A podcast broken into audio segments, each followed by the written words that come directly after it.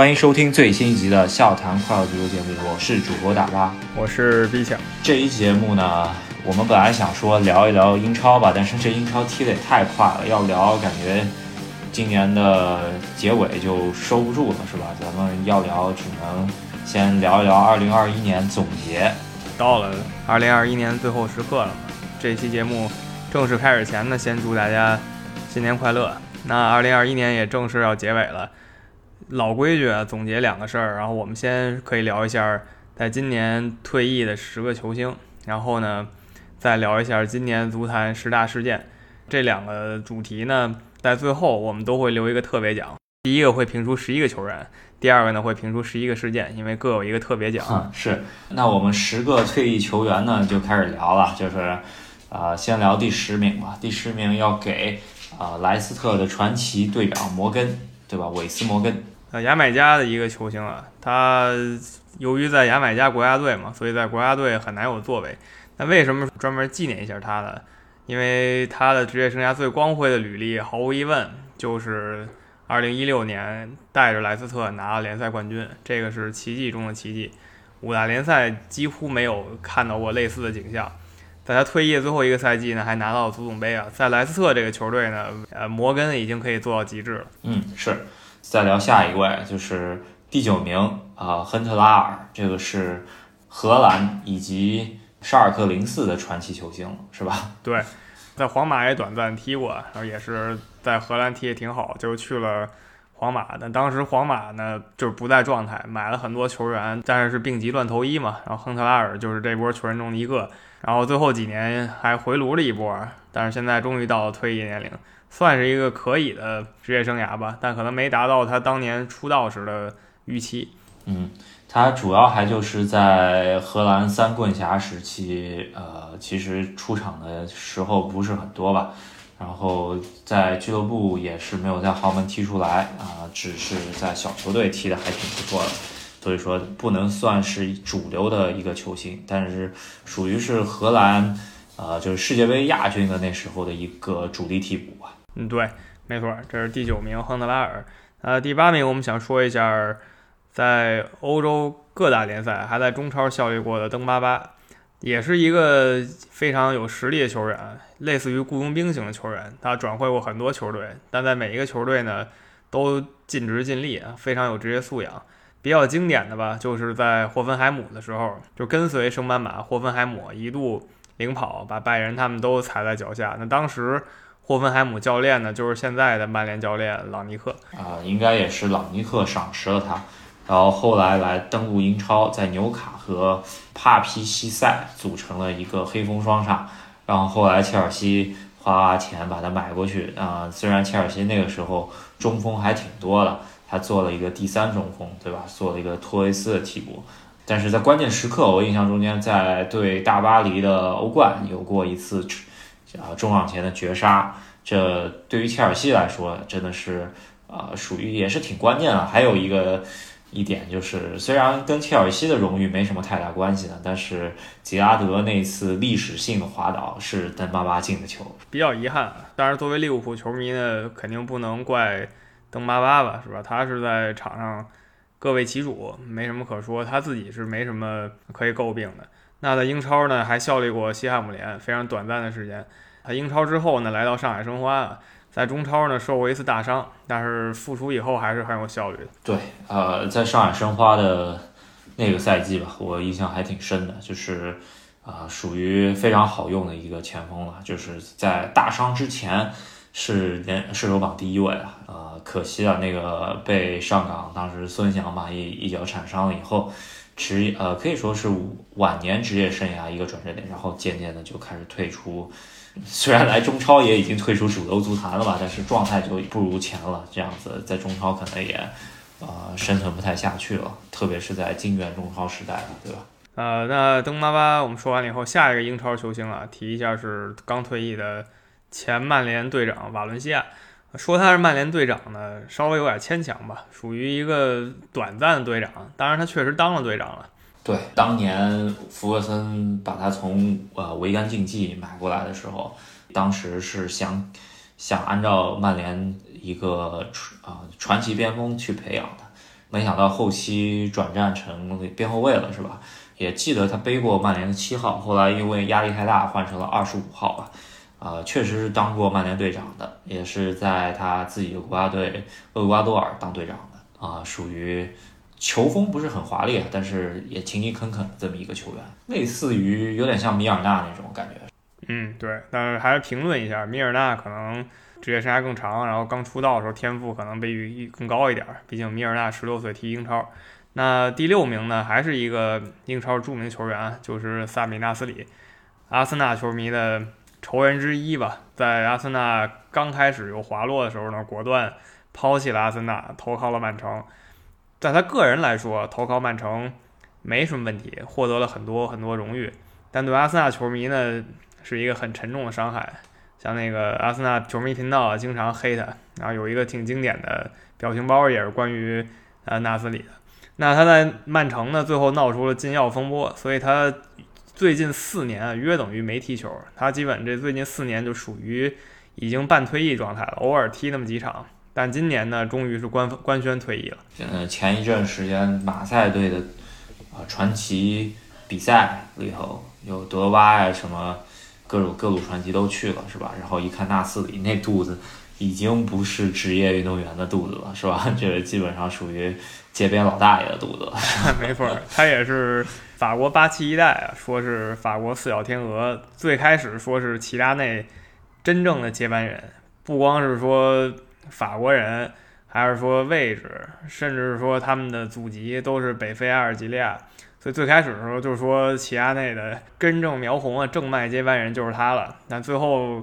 只能说成为了一个不错球星啊，但离齐达内这个历史级还是差太多了。四小天鹅里面可能走最远的就是本泽马了，是吧？另外三个基本上，啊，可能他的成就还算较高，是吧？他成就毕竟跟上了曼城崛起那一波嘛，算是个人路子选对了。但是他的团队的贡献呢，我印象真的不是很深，肯定有，但是不是很大。说了五个球员，那接下来五个人呢，地位肯定是明显更高一点。第五名是曼朱基奇，不光是在俱乐部吧，几个俱乐部都有炙手可热表现。还有就是一八年世界杯，克罗地亚能拿到亚军，大家还是非常震惊的。他立了很大功啊，决赛也进球了。嗯，在呃印象中间在现场看到他半决赛绝杀英格兰那球，确实有大将风范。然后还有一个就是欧冠决赛对皇马，虽然是尤文图斯输球了，但是那个。倒钩啊，简直就是天外飞仙这种感觉，是吧？这个倒钩真是神了，神来之笔。当时踢完那个倒钩，就觉得齐达内那一脚可能要往后排一点点了。那另一个搞笑点吧，就是他在一八年世界杯决赛呢打进两球，打引号的吧，因为第一球他乌龙了，后来呢将功补过。不过那个时候法国已经大比分领先了，所以克罗地亚败局已定。他进了一球呢，只能说给。球迷送上一些安慰吧。呃，他的可能最高成就呢，应该就是世界杯亚军。然后我们接下来要聊一个世界杯冠军成员，那就是二零啊一四年世界杯冠军成员赫迪拉，是吧？那赫迪拉呢，就属于两条线都非常成功的，你很难要求更多了。你再往上就是。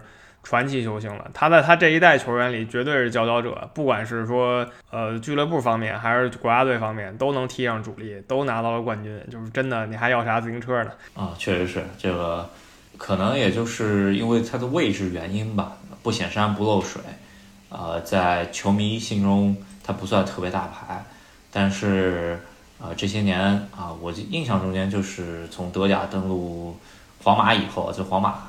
站上主力位置，在德德国也是绝对主力位置，啊，是土耳其裔的德国人嘛，然后又来到尤文，就是随着尤文连续拿意甲，虽然尤文没有拿欧冠嘛，对吧？但是赫迪拉也是赶上了皇马早期的那一波，就是呃连冠前的那一波，可惜他就是没有跟着齐达内一路走到底，对吧？不然连冠他也能赶上。没错，我还是觉得退役可能稍微稍微早了一丁丁点，再踢一到两年，也许更理想。也许是他自己的状态，还有他自己的一些追求啊，不太一样，所以就选择退役了。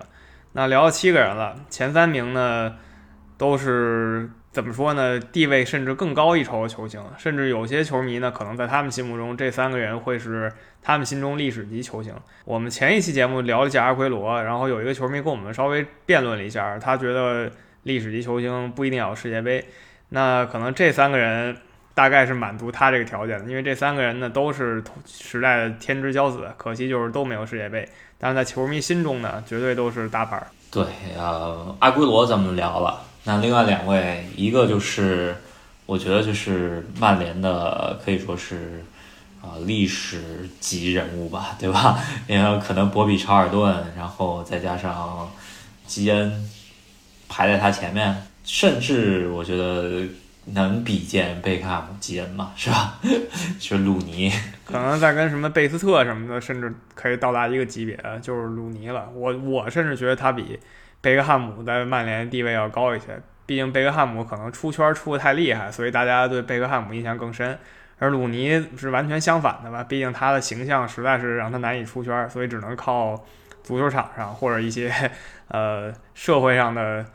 丑闻吧，也不能算多丑闻，就是球星常有那种屁事儿。对，不管怎么样呢，在他非常呃就黄金时期吧，可能不是曼联的呃最佳球员，因为他一直是感觉是当副手的，在 C 罗底下。然后后来他有过几年踢呃自己带曼联，那个时候曼联成绩就一般了。但是在英格兰国家队，他应该就是头号球星了，是吧？那。阿奎罗和鲁尼呢，一个是刚退役，还有一个是年初退役的。然后大家有兴趣可以回听一下我们讲他们两个人的节目。这两个人我们都是专门做了一期节目聊了一下。那第一名今年退役的球星，我们评的第一名呢是罗本。但稍有不同的是，他其实以之前退役过一次了。他这次出来走了个票，然后又退役了。关于罗本，我们也是大概两年多前聊过一期他。退役的节目，但是他现在又出来了，就不用再做另一期节目聊他了。是是，呃，罗本也是，呃，退役还挺感动的嘛。就是说，他说玻璃人到最后没有玻璃，对吧？这个是他他自己的原话。那也是在各个球队，首先英超联赛、西甲联赛，拜仁慕尼黑就是德甲联赛啊，都有建树。然后荷兰国家队呢，佳作绝对是。一零年世界杯比较可惜是亚军，失之交臂了。历史地位肯定是很高的。好，那我们这十位正常的退役的球星聊了聊，然后如果有什么遗漏的话，大家可以啊再给我们补充吧。我们其实还有一些其他的球员，但是可能分量没有这十位重，大家可以来讨论一下。然后特别奖，呃。可以说他也算一个小球星吧，但是我们要颁一个赫斯基大帝特别奖，那就是啊大帝级的球星本特纳在今年也退役了，是吧？对，没错。如果说这个欧洲足坛只有两个大帝的话，就只能是赫斯基和本特纳了。赫斯基呢和本特纳有一个共同点，就是都是球场上有一些非常诡异的失误，而且都是踢这个中锋这个位置，所以就是常被球迷调侃。那区别在于，赫斯基这个人其实很谦虚，他被调侃了以后呢，默默不作声；而本特纳呢，他是非常自信的，是吧？自信哥。如果有人说他不行了，他会跟你说：“我其实特行。”对，本特纳属于是啊，没有伊布的本领，但是有伊布的脾气，是吧？这就不太对了。对，呃，但是话说回来啊，最开始在阿森纳的时候，球迷对他期望还是很高的，但可能踢到这个二零一零年之后吧。啊，球迷终于对他失去信心了，就觉得他就是一个搞笑球员了，成了个吉祥物了。然后在门前呢，也是经常致敬赫斯基，所以欧洲两个大帝啊，现在终于都退役了。好，那我们来聊聊十大事件吧。第十还是要给我们中国足坛的一些事儿吧。啊，首先呢，就是呃，之前没有聊过，之前节目里面。啊，没有提过中超的第二阶段开始了嘛，对吧？最大一个新闻呢，就是山东泰山队啊，总算是夺回了啊自己可能十一年未曾染指过的国内联赛冠军，然后最终夺得了一个啊，今年可以说是七零八碎的这么一个联赛，是吧？对，客观评一下，今年这个联赛赛制上，我觉得比去年那个强。去年第二阶段是个淘汰赛。就有点幽默了。今年的第二阶段呢，虽然比赛场次相当少，但依旧是一个循环机制。只要循环起来呢，它好歹还是个联赛。而且这种第一阶段循环完了，然后联赛分成两部分，然后单独各循环各的，就这种踢法，其实在世界各地也都挺常见的，像苏超什么都是这样的。所以我觉得今年山东夺冠说服力更强一点吧。对，也是，呃，在恒大王朝之后呢，再次站上了中国足坛的顶峰，确实在这么一个中超可以说是泡沫爆裂的时候，是吧？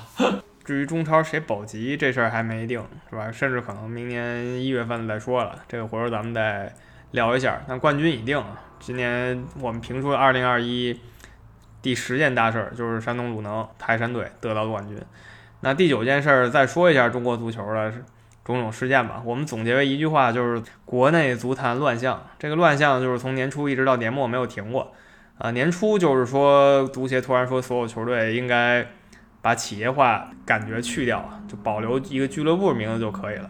那从理论上我是支持这个决定的，但是感觉操作太急了，再加上这个新冠打压，好多企业自己都自身难保呢。那他们最后做决定就是把球队给舍弃了，那导致球员们吃不上饭，老婆孩子都养活不了了。这个其实做的非常过分。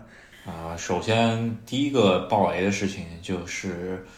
去年的中超冠军啊，这个也就是你说的那个淘汰赛决出来的这么一个中超冠军是江苏宁队，然后改名改成江苏队，可能没过几天，俱乐部整个基地全部解散了，是吧？在球员各自找新东家，有好多球员就该退就退役了，这是属于海内外可能是比较罕见的这么一个事件吧。就是冠军队直接就解散了，然后接下来就出现了，这这跟足球可能关系也没那么大，就是关于广州恒大这个企业出了很大的问题，然后导致了啊联赛踢到一半儿，现在叫做广州队的这么一个球队啊彻底就欠薪了，是吧？然后也是提前实现了许家印老板之前所说的什么全华班政策，因为他。规划球员首先付不出钱，大家都跑了，然后官员也都该走了，全走了，所以说提前实现了全华班政策，呃，然后再加上广州恒大可以说是金元足球的始作俑者，然后当他垮了以后，大家纷纷效仿，然后分别欠薪，可以说是国内足坛现在还在交工资的。就是还在按时给工资的俱乐部是比较少的少数了，是吧？对，也不能说这事儿就怪谁啊。就是说现在国内球员生存空间这么小，不是说赖某一个人或者赖某几个人，其实很多事情都赶到一起了，然后终于在今年就集体爆发了。那希望二零二二年吧。整个环境能提升一点，其实要求不高，就真的保证球员们能正常生活就挺不错了。毕竟这球员吃着青春饭嘛，是吧？也不像脑力劳动能干三十到四十年，这个是不行的。干到三十五、三十六，差不多就得改行了。那俱乐部这边就已经一片混乱了。国家队这边呢，咱们也理解就好，是吧？因为二零二二世界杯基本跟咱们中国队是无缘了。年初好不容易恢复的亚洲。区的四十强比赛啊，李铁也是，呃，执教球队近半年以后首次带队，然后得到续约，但是在十二强赛的比赛中间，确实是表现差强人意。原来说是要到二零二零二六年的合同啊，然后没坚持到一年，就把足协的脸给打了，就自己辞职下课了，是吧？就是被下课，啊，真的也是属于。中国足坛另一个非常奇葩的一件事情，然后现在中国足坛的帅印现在是给到了李太守啊李霄鹏手上了，看一下他二零二二年能不能捧出中国。我觉得现在也不强求了，咱们就别太丢人，然后啊能够拼一拼日本啊，别让越南在我们身上去拿分儿，是吧？这就我就比较我就比较满意了。对我对李霄鹏指导。他治下这支球队，二零二二年期待就是春节那天，还是说除夕那天吧，一定要赢了越南队就完事儿了。其他的呢，尽力而为吧。我已经对国家队期待非常小了，我也不指望什么大投入啊，大家就老老实实的参加比赛也就可以了。那说两个国内足坛大事儿。第九件我们总结为就是混乱的国内足坛，又是一年。那第八件我们聊到世界主流的足坛吧，说一下索尔斯克亚下课这件事儿。说一个教练下课其实是再正常不过了，毕竟温格这种教练都说过，一个没下过课的教练还不是一个教练。那为什么单独要把它算到一件大事儿呢？主要这事儿足足聊了一年，就是从年初大家就开始吵这事儿，然后吵到九月、十月的时候达到了最高热度。当时可能足球媒体一半人就只在聊这件事儿，都不聊比分了，就聊他什么时候下课。那十一月他终于下课。嗯，确实是这索尔斯克亚啊，我觉得不只是二零二一年在聊索尔斯克亚，自从他上任以来，可能从二零一九年开始，来来回回。循环往复的在聊他什么时候该下课，对吧？他也有过比较高光的时刻，就是联赛啊有说服也拿了一次亚军，然后啊之前也在淘汰赛中间淘汰过巴黎这些，就啊每次他要在下课边缘的时候，他总能把自己救回来。然后这一次一波啊英超的啊超级赛程嘛，把他彻底给打趴下。但是呃压死骆驼最后一根稻草，居然是。啊啊，沃特福德是吧？这确实让人比较难想象的了。对，没错，最后是沃特福德一波大胜啊，而且是最后十分钟的一个进球狂潮，把他给打下课了。那他到底是千古奇冤呢，还是说活该呢？咱们得看这么一一到两个赛季吧。现在是朗尼克带到明年赛季结束，看看这半年怎么样。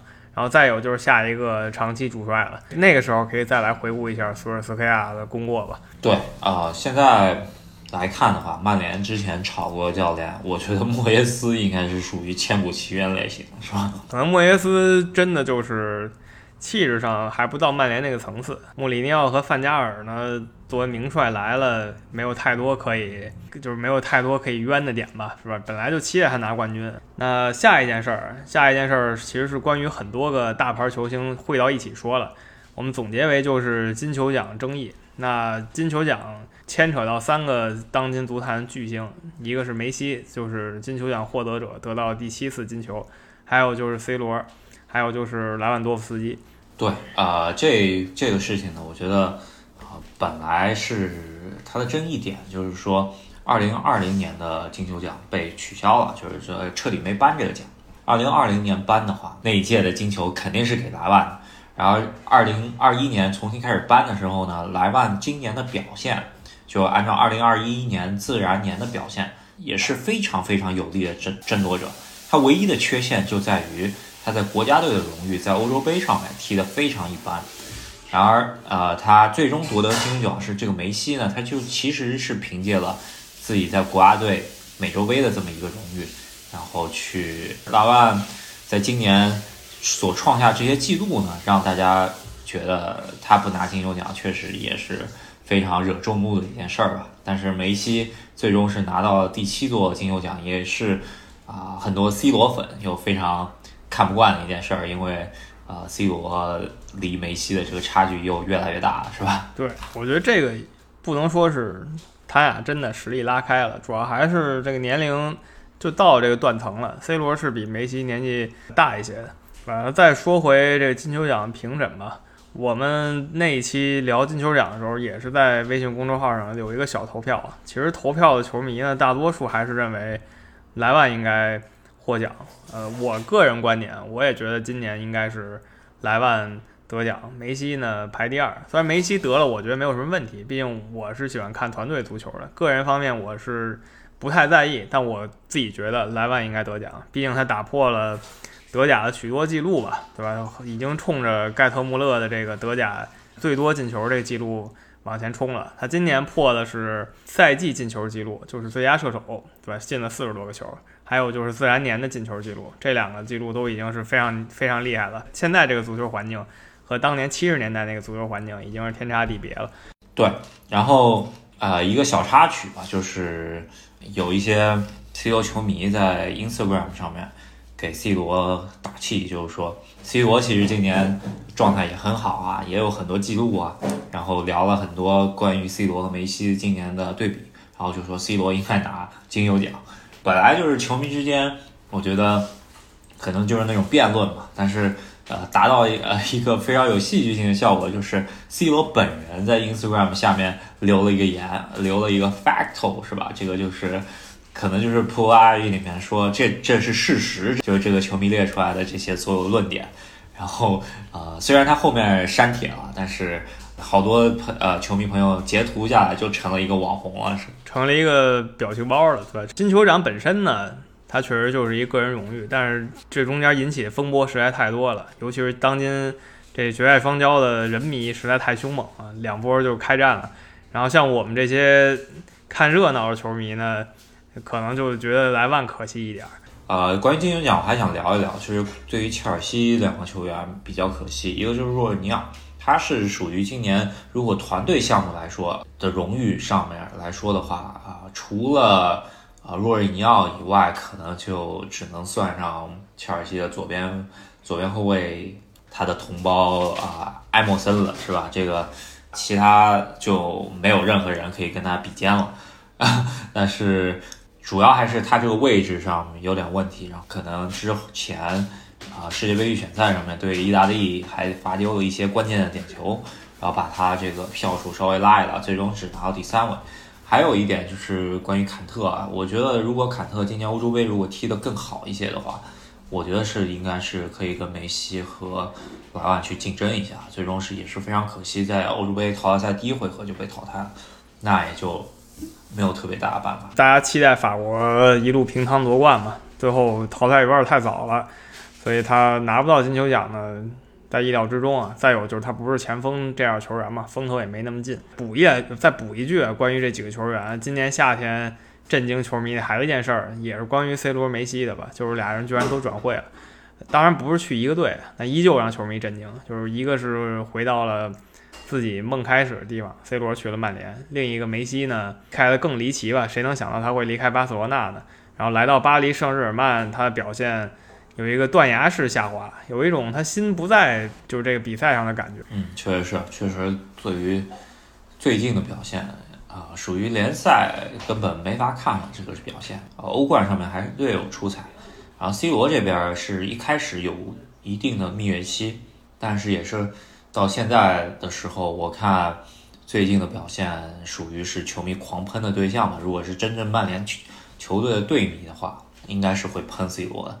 然后他的在场上各种激动，就感觉他有那么一点力不从心的感觉吧，是吧？是，但具体怎么样呢？我们还现在还不能下定论吧。现在又是半个赛季，对吧？巨星可能在淘汰赛、欧冠淘汰赛的时候更能体现自己的价值吧。就是之所以是巨星嘛，关键时刻要站出来，期待一下。但至于二零二一年呢？真的就是这个情况啊！球呃，人迷朋友们轻喷他们离开的呃，分别离开的两支球队呢，一个是巴罗纳啊，那也基本上属于重建了，也是经历了换帅以后，哈维来执掌了以后，想要搞一波年轻风暴了，是吧？这基本上要彻底啊，把之前的东西推倒重建了啊。尤文这边也是经历了换帅，但是个新帅和 C 罗不和，导致了 C 罗出走状态也。只能说是一般吧，啊？好在他欧冠淘汰赛最终还是进了，而且是力压切尔西拿了一个小组第一，是吧？啊，第七呢，我们把很多事儿说到一起，归到一起说了，就是跟金球奖相关的很多事情，包括跟金球奖相关的球员，都简单的聊了一下。那下一件事儿呢，就是我们想说一下国际米兰夺得意甲。刚才提到尤文图斯了嘛，我们说一下国际米兰，呃，还可以再带一句，就是马德里竞技得西甲，然后里尔得到法甲。这些都可以算是打破垄断的球队，他们都拿到联赛冠军。嗯，确实是，呃，应该也是在啊尤文图斯垄断联赛这么多年了以后啊，国际米兰首次夺夺得冠军。然后啊，投资方也是苏宁嘛，对吧？然后在夺冠以后把教练给换了孔蒂，但也没有出现断崖式的下降啊。虽然把队内一些头号球星给出走，比方卢卡库。但是现在来说还算有竞争力吧，也是进到了欧冠淘汰赛了啊！希望国米能够在自己运营比较健康的情况下继续保持竞争力。还有一点就是 AC 米兰多年来啊总算回到了欧冠的啊小组赛了，但是最终可惜没有进入到欧冠淘汰赛啊！希望 AC 米兰也是通过自己非常良好的运营，能够再再次有在欧冠、欧洲赛场上能够有竞争力。那在刚才也顺便提了啊，马竞也是时隔七年得到冠军。那比较可惜的是，得到冠军以后呢，这个赛季其实应该是他们乘胜追击的时候。然而这个赛季马竞呢，呃，一落千丈啊，此时要挣扎着进前四，让人唏嘘不已。还有就是里尔，里尔拿到法甲冠军。打破了巴黎的这个垄断，虽然巴黎不是第一次被突破了，但是他里尔赢得非常刺激，在最后一轮呃拿下联赛冠军，那只能说是几年一次的机会吧，因为这个赛季巴黎肯定是不会再让他们力压自己一头了。对，然后英超方面来说的话，还是呃曼城是以呃十二月一月的这个疯狂赛程的抢分能力吧，最终奠定了自己。啊，英超冠军应该很早就已经把这事儿给敲定了，然后曼联也基本上也没办法再去跟曼城去争了嘛，是非常有说服力的。而今年这个趋势也挺像去年，只是说利物浦追的比较紧一些，是吧？那联赛总结了一下，意甲和西甲还有法甲，就是有一些新鲜感。德甲和英超呢，呃，比较普通。再下一件事儿是一个震惊全世界足坛的吧，就是所谓的欧超联赛。这个在今年年中的时候可以说是。登顶了整个体育圈的头条，所有人都在聊这件事儿，呃，聊了三天，这个欧超联赛就流产了。所以大家现在回看它，应该像是一个噱头，就是用来跟欧足联博弈的噱头，它并不是一个真的要实行的计划。主要还就是啊，英超的那六支球队吧，他在自己英超吸金的能力这么强的同时，他居然去答应了啊，弗洛尼诺提出这么一个欧超联赛的机制啊，后来他们。可能就这么一想吧，觉得自己也没占着特别多的便宜，还要背负很多关于球迷啊、关于啊就社会各界的比较大的压力吧，然后最终退出了。然后英超一退出，这个联盟就啊土崩瓦解了吧。但是还是有三支在疫情中间财政压力最大的这三支球队吧，一个皇马、巴萨和尤文。很难想象皇马、巴萨居然在这件事情上面是同一战线了，是吧？嗯，确实。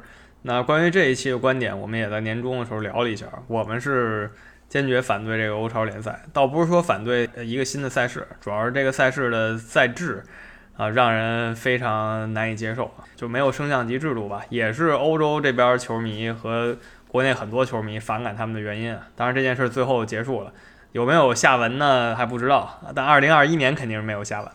嗯，是。呃，咱们看一下这个事情最后会演变成什么样子的一个结果吧。但是我觉得这事儿应该没完，是吧？对。那接下来我们还有四件事没聊，接下来四件事就是比较类似了，会聊每年的一些大赛的冠军，就是最重要的几个锦标。那第四件事呢，就是欧洲冠军联赛，切尔西时隔九年重夺欧冠。对，也是属于啊时来运转吧，在兰帕德下课以后。啊，上任了图呃图赫尔，图赫尔也是去年带巴黎拿的啊，可能运气不太好，拿到了亚军的这么一个欧冠失利的教练。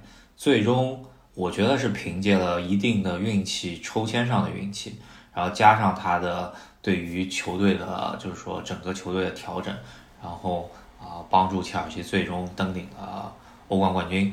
可以看到啊，他在决赛上面跟瓜迪奥拉的这么一个战术的对位啊，绝对是完胜的，是吧？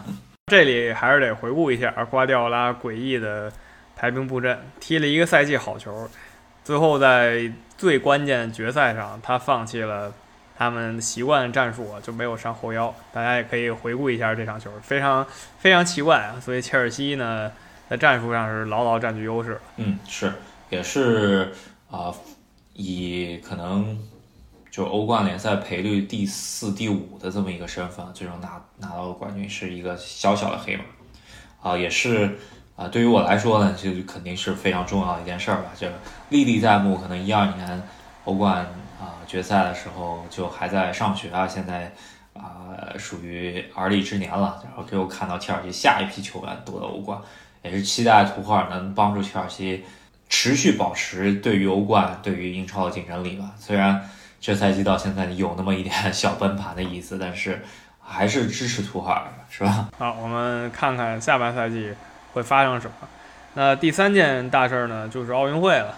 奥运会可能对足球球迷来说，奥运会足球赛事没有这么犀利，但是近几年呢，其实国家队就是这个二三级别的国家队，大家重视程度呢提高了一些。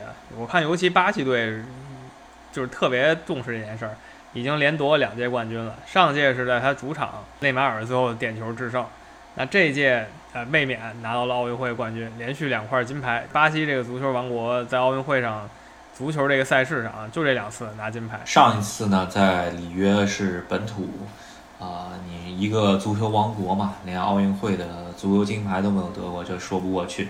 啊，最终是内马尔啊点球杀死了德国队啊，这也是可以说是巴西足球历史上一件挺重要的事儿吧。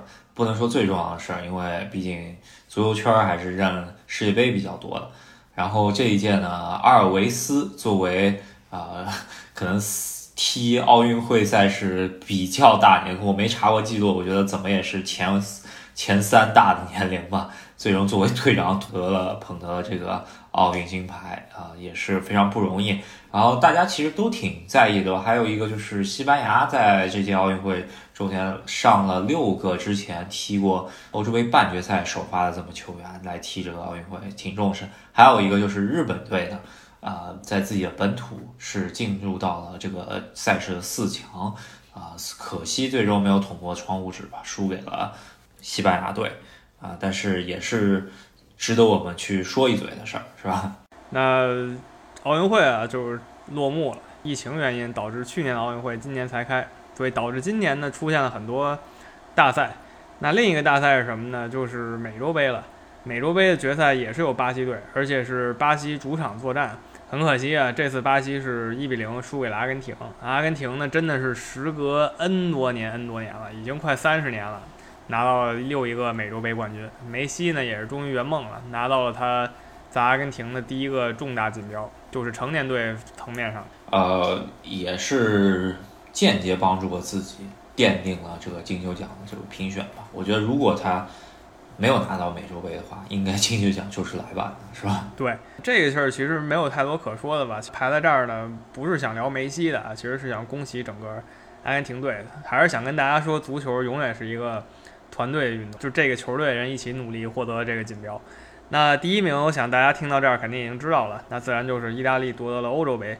呃，欧洲杯的在国际足坛地位呢是高于美洲杯的，这个大家也是认可的，仅次于世界杯的第二大荣誉。对，呃，可以说意大利作为一个黑马，就类似于有点像今年的切尔西夺欧冠这么一个事儿，特别而且是他是啊曼奇尼的这支意大利队跟自己传统的这个混凝土啊的防守是完全不一样，他在小组赛期间呢打进攻足球了，是吧？三场三比零酣畅淋漓的胜利。让我们看到了这么一支意大利队，可以说是青春风暴。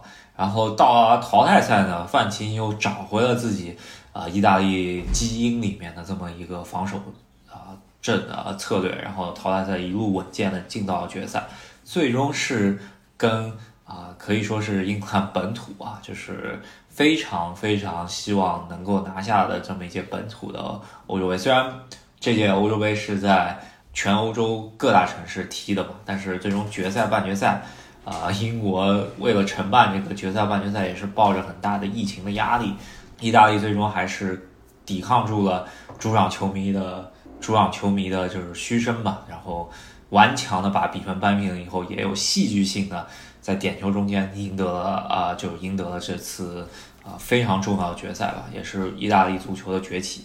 对这个赛事。决赛呢比较有意思的就是英格兰的教练索斯盖特又一次倒在了点球大战上。那二十五年前他作为球员倒在点球大战上，现在他作为教练又倒在点球大战上。最后是派了三个小孩儿去踢点球，然后甚至啊让一些比较敏感的人士认为他的呢是把锅故意甩给这些黑人球员，就那些加勒比海的或者非洲裔的球员。啊，这个可能有点过了，但是有一些球迷真的是这么认为的。那另一个比较搞笑的事儿呢，就是意大利夺冠以后，大家开始畅想他明年世界杯会不会是一个大热。雷人的事实性是什么呢？就是他现在都不一定能进世界杯，他在一个附加赛里，而且是一个超死亡之组，潜在对手呢还有葡萄牙和土耳其。那有有一点呢，就是说，呃，这个就是世界杯谁能进到？谁谁能拿到世界杯的资格呢？肯定是明年的一大悬悬念。二零二二年的总结呢，可能世界杯那个时候已经踢完了，但是我觉得啊，就是最后能进到就是拿到三十二强世界杯的最后这么几个席位啊，这个事件呢，其实也是可以入选明年的十大事件的，是吧？这个绝对是因为不管葡萄牙还是说意大利，甚至土耳其，他们能晋级世界杯的话，这已经是一个。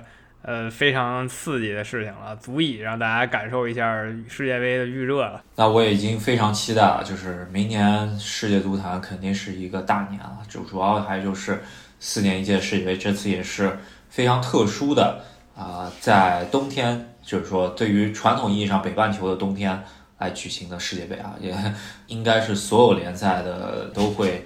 因因为这个世界杯的改期而特，要么推前，要么推迟吧。可以看一下会对世界足坛造成什么样子的影响啊？我觉得肯定是弊大于利的，是吧？真的前所未有的一次世界杯啊，也涉及到了很多黑幕。那明年我们再聊一下吧，毕竟明年就到了一个世界杯狂热的时间了。那给大家聊一下今年足坛的十件大事儿，再给大家快速的说一下。第十件是山东鲁能夺冠，第九件是国内的各种乱象，第八件是索尔斯克亚这件事儿呢，足足聊了一年。第七件呢是关于金球奖的争议，关于莱万、梅西、C 罗、卡特以及若尔尼奥之间的一些事情。第六件呢是关于五大联赛联赛夺冠啊，就是意甲、西甲以及啊法甲。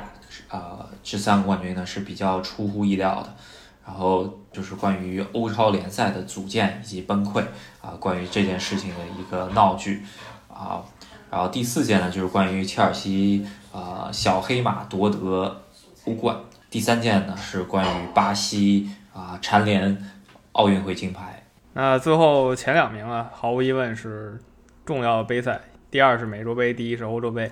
那我们节目一开始说了。会有一个特别奖留给这十大事件。刚才那十大球员的特别奖呢，就颁给了第十一人本特纳大帝，对吧？那十大事件特别奖呢，我们决定颁给赫斯基大帝。笑谈快乐足球在今年年中的时候呢，达到了一百万次播放。那我们真的非常感谢大家这几年来的支持。对，也是我们坚持做节目也是第四个年头了。明年的目标呢，就是。一直说到二零二二年世界杯吧，是吧？大家然后希望大家在世界杯前多帮我们宣传宣传，然后能把能把我们的热度炒到最热，然后在二零二二年世界杯能够到达一个顶点，是吧？对，那可能最近我们就是事情比较多，更的呢，呃，频率比较诡异，所以最近的播放量没有之前啊那么嗨了。但是还是希望大家多多支持我们。然后还有可能有球迷会问啊，就如果你看喜马拉雅，其实显示我们是九十八点呃六万播放，但是这为什么我们说一百万呢？因为我们有两期 就是聊挺嗨的节目，就因为各种原因吧下架了，所以在我们的后台我们看到还是已经突破一百万了。是，还是希望大家多点赞、多支持、多多转发吧，然后能把我们的节目啊介绍给啊喜欢足球的朋友们，然后我们也会啊。听取大家的意见，然后能把节目做得更好一些。那这期节目我们就跟大家聊到这儿。二零二一年呢，真的一下又结束了，因为疫情的关系，我甚至以为现在是二零一九年。那喜欢我们节目的朋友呢，不要忘了在喜马拉雅上还有微信公众号上关注一下我们。那我们下期再见，也是二零二二年再见了。